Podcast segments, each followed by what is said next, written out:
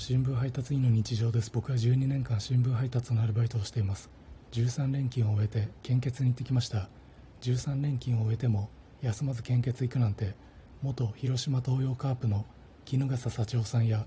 元広島元阪神の金本智明さんクラスの鉄人プリですが衣笠さんは連続試合出場で世界記録を達成して国民栄誉賞を受賞したり金本さんの連続試合フルイニング出場は未だ世界記録だったりしますが